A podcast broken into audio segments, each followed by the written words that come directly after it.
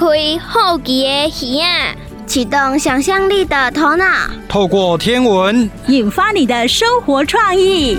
欢迎收听《天文 No idea》。大家好，我是冰冰姐姐。我是石头哥哥，石头哥哥，昨天呢，知道说你是追星族之后呢，哦，我对追星族的人很好奇哦。哦，你你为什么会觉得很好奇呢？我觉得呢，追星的人啊不容易呀。哦。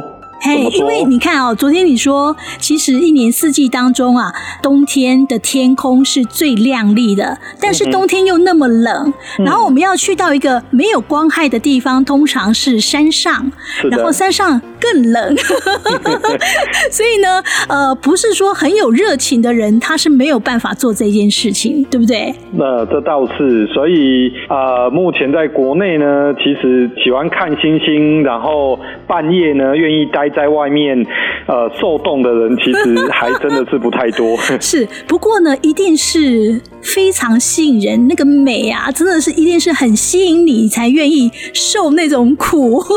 哦，那是当然的。像有时候我们到塔塔加游客中心那边的停车场，嗯，然后你当你看到满天的星星，甚至有些的星星呢，哦、都在地平线的地方，是。然后这时候啊，你就会觉得四周都很暗，嗯、然后天。上的星星那么亮，嗯，你就会感觉到自己好像是漂浮在宇宙当中。哦，是，然后你觉得说一切辛苦都值得了，对不对？啊，是的，没有错。哎，不过我很好奇一点啊，呃，像做天文观测的人，他必须要能够有什么样的特质呢？哦，做天文观测的人其实最重要就是需要有耐心，能够等待这样子。哦，等待是很重要，不能是毛毛躁躁的，因为有一些天文它的一个现象出现都是要等，对不对？嗯，急不得的。没错，像可能大家会知道说有流星雨，嗯，那今天我们要看流星雨的流星也是要等。哦，好，对，然后呢，或者是我们要向别人呃拍美美的星空照片，嗯，它也是需要花时间等待。哦，是，是，所以要学会等待，这个很重要，对不对？没错。还有吗？呃，还有就是，呃，在我们要出门之前，因为我们都要做好准备，然后做好这次上山呢，想要拍照什么东西，然后准备哪些设备，这样，这样才不会到山上去的时候，发现到哦，这个没有带，那个没有带，然后一些计划中的事情就没有办法做了，功亏一篑。嗯，是的，没错。好，所以呢，预先规划，这也是非常重要的。嗯哼，那最近有没有什么比较精彩的流星雨之类的？哦，说到这一点呢，每一年到暑假的时候，我们其实就会开始关注八月中旬会有一次的英仙座流星雨。哦，这个很有名哎。啊、呃，是的，它每一年大概会出现在八月十二号的前后，而且它。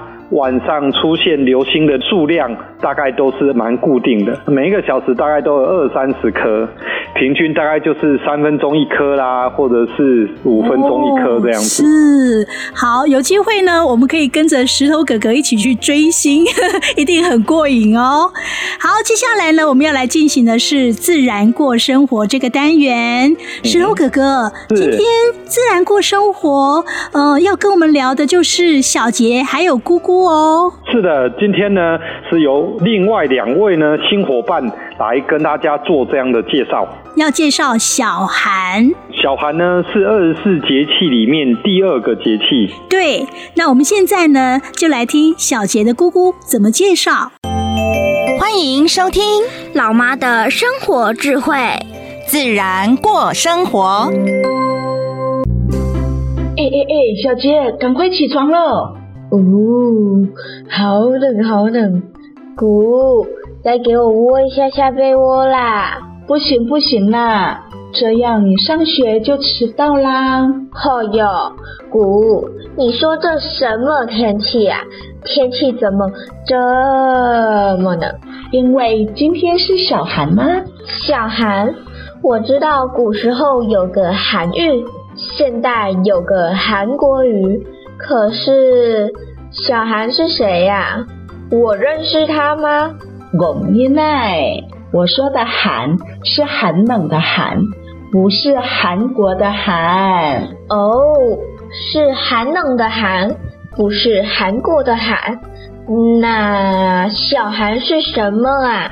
小寒是二十四节气中的第二十三个节气，冬季的第五个节气，国历一月五日或六日，也就是冬至过后的半个月。这个时候的天气呀、啊，会比较冷，所以呢，就叫小寒。哦，难怪天气会那么冷，是说天气这么冷，那农作物不就死光光了？小寒的天气真的比较寒冷，所以呀，在台湾中北部地区，农作物发生寒害的机会。真的就会比较高。哈，那怎么办？农夫耕种很辛苦呢。不过俗话说“消寒大寒人马安”，小寒的时候，如果天气够寒冷，就会把田里的一些害虫和它的卵冷死。这样到隔年春天耕种的时候呢，害虫就会比较少。小寒大寒人马安。嗯，虽然农民收成减少，不过把害虫跟它的卵冻死，明年的收成就会变好，这算值得的。古时候的人从节气变迁中也体会出很多的趣味和智慧。俗谚语呢，就是其中的一种哦。农人会依照小寒这一天的天气，来预测未来的天气变化哦。有什么俗谚语呢？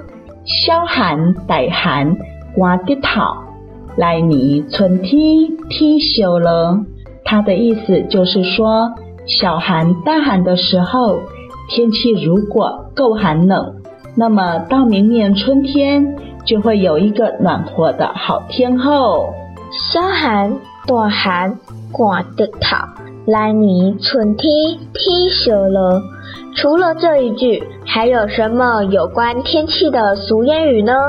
有关天气的俗谚语还有“小寒暖立春势”，“小寒寒加地暖”，“小寒暖立春势”，“小寒寒加地暖”，那是什么意思啊？这句话就是说。小寒的时候，如果天气不冷，那么到立春的时候就会很冷。那小寒的时候，如果天气很寒冷，那么到春天惊蛰的时候，天气就会暖和喽。嘿，闪电闪电，赶快把耳朵捂好，快打雷了！嘿嘿，不是闪电，是我拍照的闪光灯。好哟。姑，我还在床上呢，你干嘛拍我照啦？哼，有照片有真相，等你长大就给你看看你小时候有多会赖床。不过说到打雷，我又想到一句：十二月雷，唔免用鸡腿。十二月雷，唔免用鸡腿。我知道，我知道。这是说十二月份的雷会把猪劈死。喂喂喂，唔通黑白讲。这句话是说十二月份应该不会打雷。那如果打雷了，代表今年的天气反常，猪呢就比较容易生病死掉。因为死猪很多，所以就不用用猪腿来杀猪啦。哎哎哎，你再不起床，上学真的要迟到啦！吼、哦，好啦好啦，我起床了啦！哼，臭姑姑，敢用拍照威胁我，我要跟阿妈说你欺负我！哎呀，你呀，嘴巴都可以掉猪肉了，快起床，快起床！姑姑刚刚泡了一杯热热甜甜的姜母茶哦，赶快起来喝一喝，就不会冷了。耶，有热热甜甜的姜母茶喝。我起床了，乖。接接下来呢，我们要进行的单元是历史上的他。石头哥哥，今天呢，我们这个单元要介绍的是地谷。嗯哼，地谷呢，很多人第一个想到就是啊，他有一个金鼻子。呃，没错，如果你去翻书上面关于他的照片，就会看到他有一个金鼻子。呃，对，那到底呢，为什么会有一个金鼻子呢？今天历史上的他会来介绍哦。那石头哥哥，说到地鼓，嗯、你还会想到什么？哦，地谷呢，它其实是一个目前为止最厉害的星象的观测者哦，因为它可以不用望远镜。哦，就可以非常准确的记录天上星星的位置。哦，对对对，也因为他留下了很多的观测记录，所以让他的学生在呃天文理论上面有不错的发现。是啊，今天丽晶老师也会介绍到哦。那我们现在赶快来听历史上的他。哲学家也是天文学家。中国的天文学家跟西方的天文学家研究的是一样吗？让我们一起来看看历史上的他做了哪些事吧。Hello，Hello，丽静老师好。老师，你今天要讲哪一个天文故事给我听呢？好，今天的天文故事我打算讲历史上的地谷。地谷？老师，你赶快讲啊！嗯，好，我开始喽。第谷全名第谷布拉赫，一五四六年出生。他是丹麦的贵族，留了一个很有型的八字胡。从小他就迷上天文，他是个天文学家兼占星术士。最有名的助手嘞，是鼎鼎大名的克普勒哦。跟你说，地谷的性格很特别，偏执跋扈。有一次，他为了谁是世界上最棒的数学家这个问题去跟人家决斗，结果呢，鼻子被削掉了。从此，他就成了炼金术士，替自己做个漂亮的金鼻子装上去哦。呵呵，金鼻子。正因为个性偏执，反而让他替我们留下了超大量、正确又长期的数据。他的助手克普勒呢，这位数学武功高手，也才有了英雄用武之地。我们对宇宙的认识也才能发展成现在这样哦。哦，很神奇哦！地谷鼻子虽然不好，但他的视力却出奇的好。当时没有望远镜的，大家都是靠双眼来进行观测。地谷的双眼，他看到的天体位置，跟实际的位置相比的话，竟然可以只有两角秒的误差。现在没有人可以做到这样了，简直是不可思议呀！地谷还很会跟国王沟通哦，他竟然能说服丹麦国王长期提供他大量的资金和一个叫问岛的地方做天文研究。地谷在那个岛上盖了天宝、星宝这两座天文台，助理就请了四十多个。地谷呢，他还是一个设计制造设备的高手。当时问岛上的仪器都是世界上最先进、最大的。他在问岛上做了二十一年的恒星和行星观测，所以地谷手上的资料是当时全世界最齐全、最准确、最长期的观测数据。好玩的是，上帝让地谷是一个观测上的巨人，却让他是数学上的矮子哟。数字敏感度超差，计算能力也噗噗啊，一般一般。不过呢，蒂古又很会看人，他马上看出克普勒这个数学天才能够在数学理论计算上弥补自己的不足，就马上雇佣了克普勒当助理。不过啊，哎，地鼓啦也是很小气，他用挤牙膏的方式，一点一点的给克普勒看数据，还要克普勒发誓。绝对不泄密。事情在地谷五十五岁的时候改观了。西元一六零一年十月，地谷突然得了急症，发现自己快要不行了，马上就去找克普勒来，并且跟克普勒坦白说：“我此生最大的遗憾，就是没有完成我的行星运动理论。托勒密和哥白尼他们都是错的。”我的才是对的，只要你能继承我的遗志，完成我的理论，那些我视如生命的观测数据就全部都交给你，克普勒啊，请你要原谅我，过去一直都不给你看的原因啊，是我的心胸太狭窄了，是我怕你抢先完成正确的行星运动模型啊，因为我知道你的能力、天赋都比我好，数学能力更是无人能比呀。我十分相信，这份宝贵的资料，如果交到你的手里，你一定能用它们创造出奇迹的。当克普勒激动地承诺蒂古，他说：“老师，我会完成您的心愿的。”那天晚上，蒂谷就安然地过世了。蒂谷除了有一双天文学者羡慕的超好视力。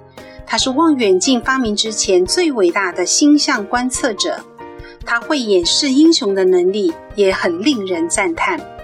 我们要谢谢蒂谷哦，是他二十一年的观测，找克普勒当传人，让我们后世的人能站在他们师生的肩膀上看宇宙。哇，他们真的是太伟大了。嗯，还有个小故事要告诉你哦，在一五七二年十一月的一个晚上。蒂古看着夜空，突然他看到仙后座当中出现了一颗新的星星。蒂古自己做出了一个伟大的结论，那就是星座不是一成不变的。后人呢就把这颗星叫做蒂古超新星。好了，以上就是今天历史上的地谷的故事喽。谢谢老师，金鼻子地谷好有趣哦。哼哼，不客气，下次见，拜拜，拜拜。大家好，我是美玲姐姐，我是石头哥哥。哎、欸，听众朋友，你会感觉讲怪怪？这两个今嘛是啊来切做台语来啊？系啊，因为咱等下就要来听台语，咱等下要来听台语，咱等下要来进行的都是，你敢有听过这个单元？这个单元都拢用台语来讲嘛？哈，大部分啦，大部分都是用台语来讲一寡俗语之类的。嗯，咱今仔日要来讲的这句都是东看山头。春看海口，这句话是是要看什么啊？对啊，这句话到底是要看啥物件咧？咱今嘛就赶紧来听。你敢有听过？古早人的智慧是啥物？迄智慧就藏伫咧俗语，俗语真济大道理，咱就豆豆啊听落去呀，听落去。你敢有听过？各位听众朋友，大家好，我是黄文宏老师，我是周银山老师。今仔日你敢有听过节目？要为大家来介绍的台湾俗语是：东看山头，春看海口。来，咱来做伙念一遍。东看山头，春看海口。哎、欸，奇怪，句俗语讲看山头，看看海口，到底是要看什么货咧？第一看看觅仔云到底是伫倒位啊？当天气拢是因为有云咧变化，海甲日头掠起来，啊那日头叫掠起来，咱迄阵的感受就足无共的啊。哦，所以咧，这个。看山头，甲看海口是要看云啊，即嘛是安怎的状况？但是现在伫寒天人，甲伫这个春天热天看的方向是无共款呢。哦，我看大家应该是拢知影，咱台湾四季的风吹的方向无共，寒人的时阵风对对吹来，寒人的时阵哦，咱也定定听到气象报告拢讲，当北季风伫吹的时阵啊，这个诶北部啊，就会落雨。寒人应该是吹东北季风，嗯，吹东北风就是咱寒人的时阵。那春天热人的时阵呢？春天甲热人的时阵啊，这个时阵风向就改变了，应该就是变做西南风咯。对对对，拄好两个倒变哦，对西南风吹来的风，啊，迄阵呢，咱西部的人就会知影，迄阵的天气有咧变化，春风吹来哦，吹南风的感觉。哦，天气要变啊。所以呢，伫遮呢，当看山头，伫咱西部地地区诶人啊，那看山头应该是看去东北边这边。所以东北边这边啊，有乌云的意思，就是讲看起来是要落雨，是安尼吗？哦，伊讲的是咱要要看嘛，明仔载天气好歹，所以大部分当看山头，春看海的山点，拢经伫咧暗头啊，日头要落山迄阵，他来要讲明仔载天气好还是歹？啊，是安尼无毋对啦，因为古早呢，伫台湾是农业的社会啦，明仔载的天气是安怎呢？对这个做田人、做事人呢是真重要的。所以啊，暗头的时阵就爱较紧来约看觅明仔载是好天还是歹天。虽然伫寒天冷的时阵啊，是下晡时的担头起来看这个山迄边，那是乌云啊，大家规个天顶啊，安尼看起来明仔载可能天气就无啥外好咯。嗯，无毋对哦。啊，正拢讲的是冬天含春天，啊，咱热人吼，迄变化是搁较济啊哦。你看咱热人的魂大蕊无？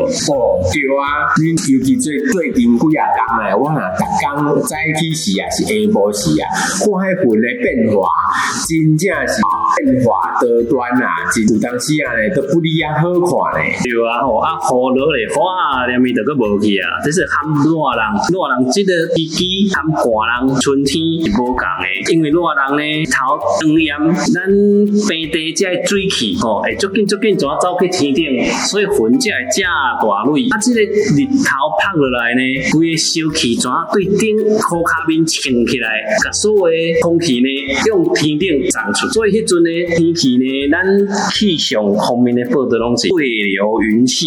对流云系讲的就是这个，因为热所造成的天气现象，毋是像冬天还是春天受到季风影响较大。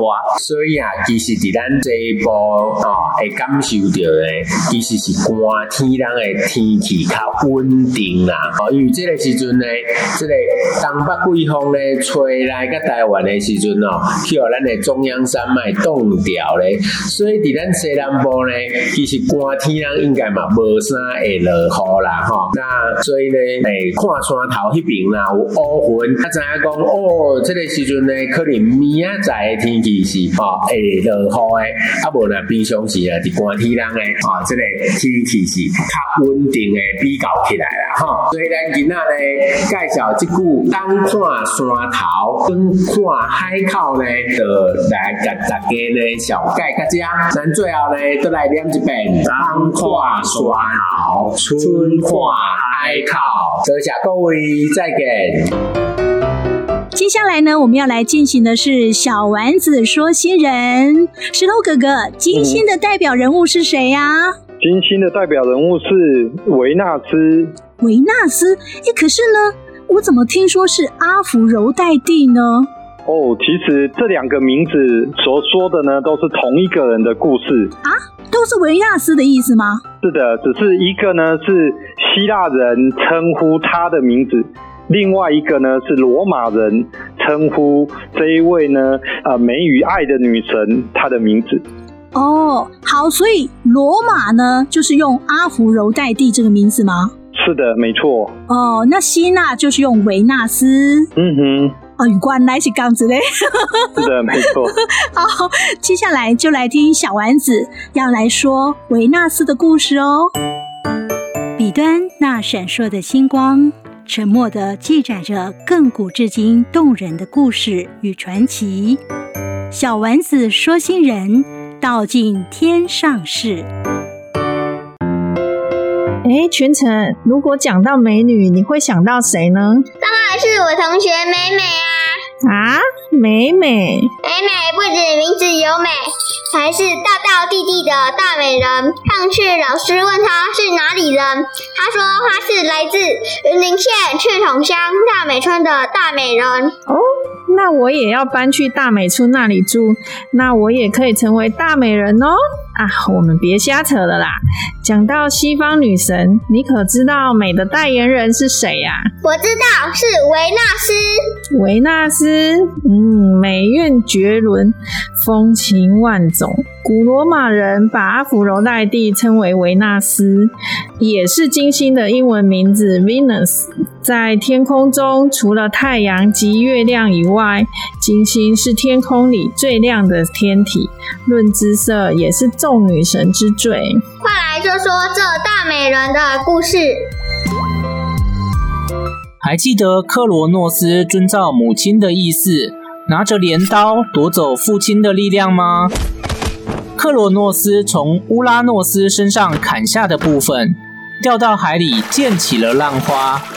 他的最后一个孩子阿芙柔黛蒂，就从浪花所化成的泡沫中诞生了。阿芙柔黛蒂有着全世界最美的身材与样貌，让众女神相当嫉妒。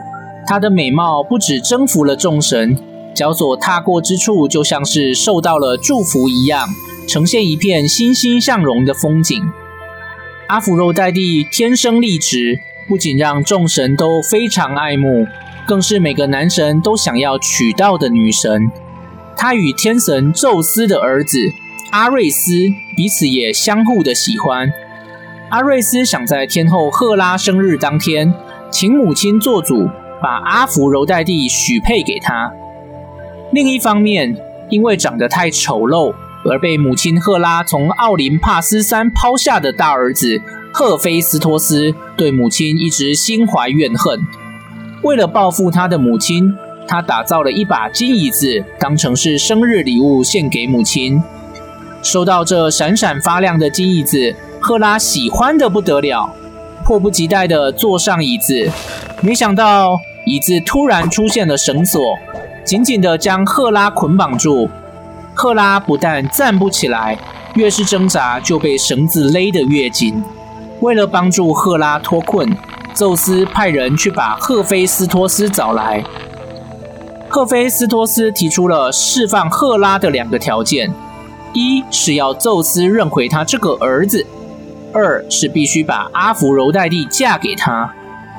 宙斯犹豫了一下，但因为想到对于儿子赫菲斯托斯被遗弃，本来就心有亏欠，又为了救妻子赫拉，所以就答应了赫菲斯托斯的要求，让他回到神殿居住，又把阿芙柔黛蒂嫁给了他。就这样。宇宙第一美女嫁给了宇宙第一丑男啊！真是一朵鲜花插在牛粪上，美女野兽。全程啊，我们不可以以貌取人哦。这个赫菲斯托斯呢，可是希腊罗马人都相当尊敬的锻造之神。奥林帕斯众神的武器大多是出自于他手，像是升级版的宙斯闪电。波塞顿的三叉戟，还有他兄弟阿波罗的飞天马车，雅典娜的盾牌跟盔甲，阿提米斯的弓箭，就连战神阿瑞斯手中的武器也都不例外呢。他，也做了很多精致的首饰，要送给他的美人阿芙柔黛蒂。只可惜啊，阿芙柔黛蒂并没有被他制作的这些首饰打动呢。这个美少女，她怎么会甘心让她的爱与美只有存在赫菲斯托斯的火山洞铁空场里面呢？所以啊，这个阿芙罗黛蒂呢，她一直背着赫菲斯托斯，偷偷的经营着她的粉丝圈呢，还拥有众多的男粉丝。她将爱尽情的挥洒，经营的有声有色哦。嗯，上帝关了一扇门。必定会打开一扇窗。大朋友、小朋友，您是不是晚上在看月亮的时候，你会觉得月亮好美哦，很皎洁，很浪漫？可是石头哥哥，嗯哼，为什么说呃，我们在形容一个人脸上痘子长很多，然后凹凹凸凸的，不太平坦，我们都形容它是月球表面呢？呃，如果要知道这个现象的话，其实当我们用望远镜来看月亮的话，我们把月球表面的细节看得更清楚，我们就会发现到月亮其实并不是一个光滑的面，它上面有很多大大小小的坑洞。是这样子啊？跟我们肉眼看的不太一样吗？对，那我猜想可能是因为这种现象，让大家会联想到长满痘痘的脸这样。哦，原来是这样子哦。好，那今天呢，宇宙有道理，月亮姐姐要进一步做介绍哦。我们现在就来听宇宙有道理。宇宙有道理，好奇故我在，Let's draw sky。我是月亮姐姐，让我们一起探索宇宙的奥秘吧。大家好，我是月亮姐姐，我是恩恩，我是阿珍。今天我们要来跟大家介绍月球的脸蛋。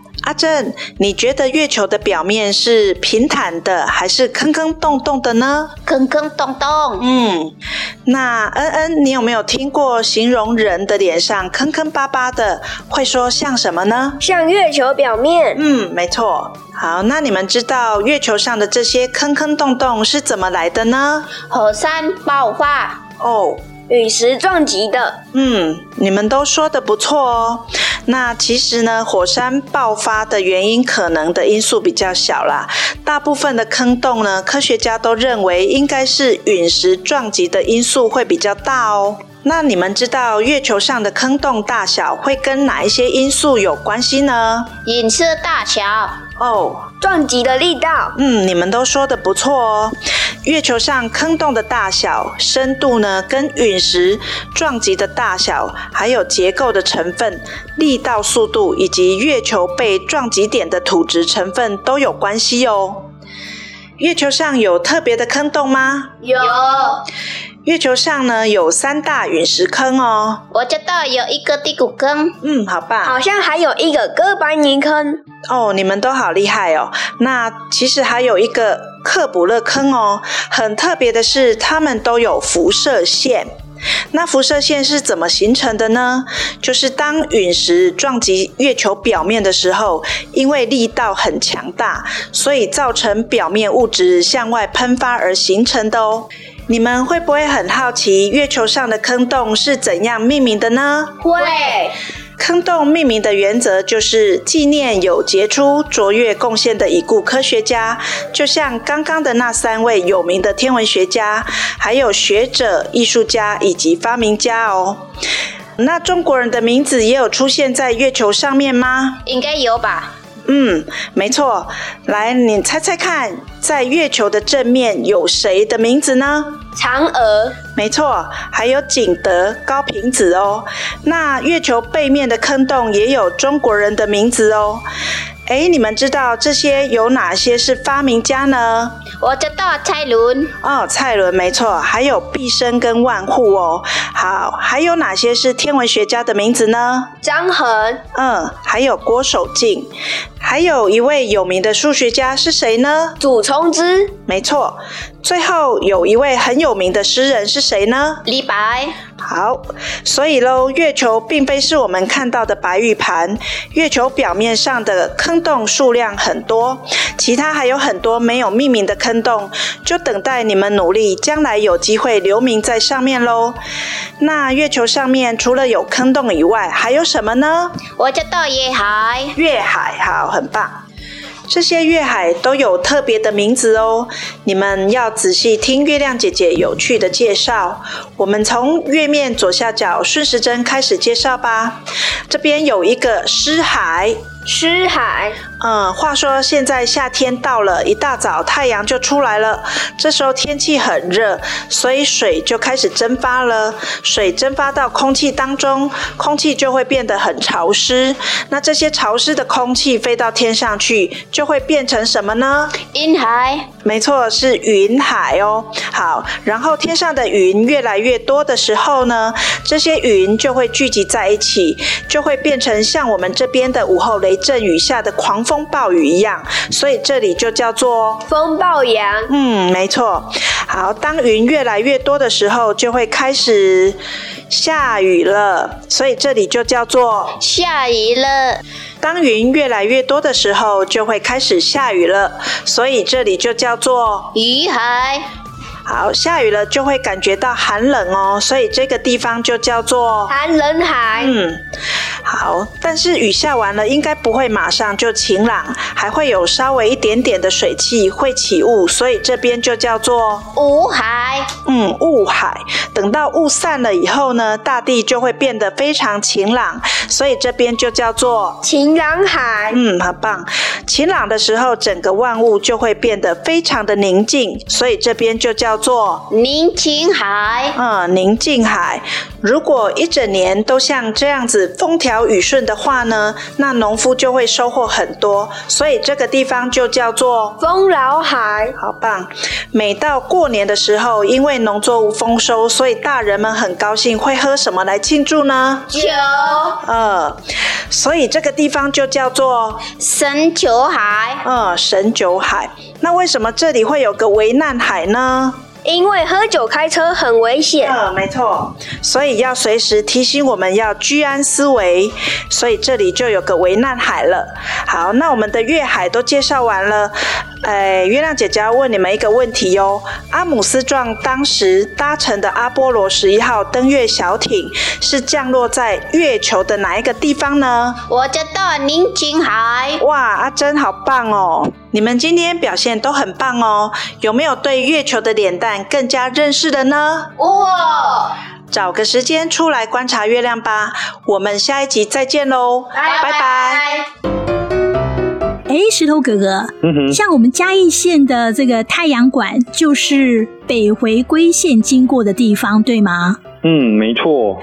所以呢，那边有北回归线的地标。听说呢，这个地标呢，哦，它换了好几个。嗯，没错，因为早期在标示北回归线的时候，都是利用现成的东西，可能是用竹子、用石头、用当初的泥土盖起来的。嗯，那它有可能因为风吹日晒雨淋，甚至地震的关系造成毁损，然后就会经过很多次的整修，或是重新做一个地标来标示。是，那。到底呢？谁先建立起北回归线的这个地标呢？我们今天数字 A 天文要告诉你哦。欢迎收听北回二三五数字 A 天文。嘿，今次你记不记得之前有听过地标故事啊？什么地标？阿旧太阳馆那个地标啊，总共有六代。哦，我知道啊。第一代地标，一八九九年日本统治台湾时代，分别由南北两端同时兴建纵贯铁路。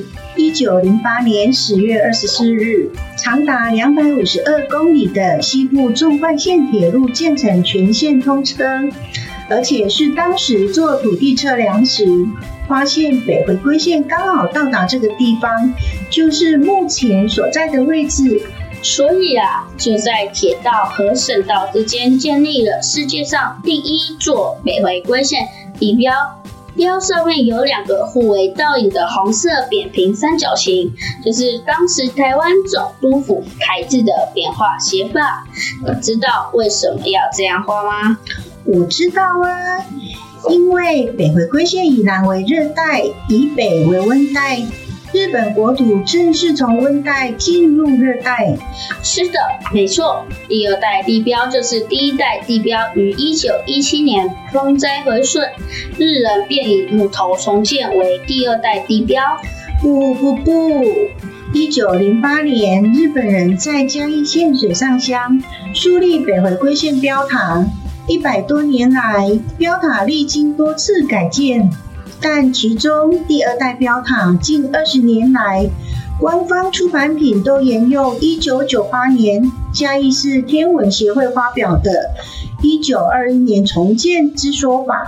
近日，陈澄波文化基金会研究陈澄波的北回归线立标画作，发现第二代北回归线标塔系建于一九一五年。你有在哪里找到吗？不然怎可以说得那么详细？当然啦，我绝对不是空口说白话的人。这史料是引用自一九一六年出版的《台湾名胜旧迹志》第三百零八到三百零九页，一九一八年出版《台湾拓殖画帖》，也有第二代北回归线标塔照片。什么？你真的有去翻书啊？但不都是日文字吗？对呀，我可是打破砂锅翻到底的呢。我绝对不会说宝宝看得好苦啊！哈哈哈，真是辛苦你了。那除了这里的资讯不同外，还有其他吗？当然有啊。经翻阅嘉义北回文教基金会一九九八年出版。北回归线专辑内容由嘉义市天文协会干部撰写文章指出，鉴于一九二一年的说法系参考洪东花耆老在一九八八年个人笔记附注资料，民国六年毁于风灾，四年后日人用竹子重建，因没有标点符号，所以在解读上就有所不同了啊。